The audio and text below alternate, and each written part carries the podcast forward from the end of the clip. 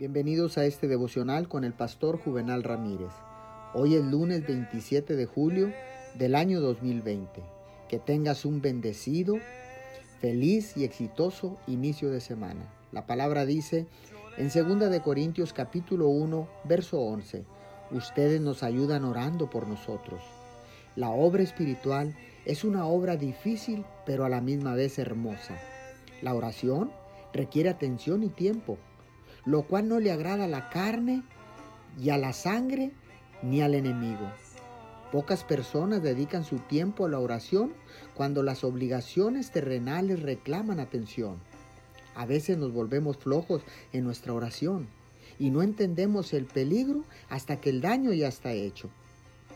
Los devocionales apresurados forman una fe débil, convicciones flojas y una piedad cuestionable.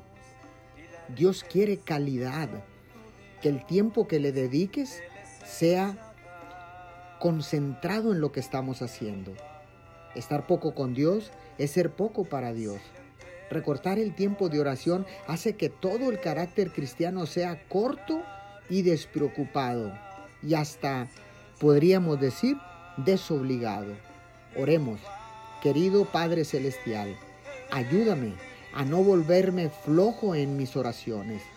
Quiero pasar más tiempo contigo para poder hacer más para ti en el establecimiento de tu reino en la tierra. En el nombre de Jesús, amén y amén.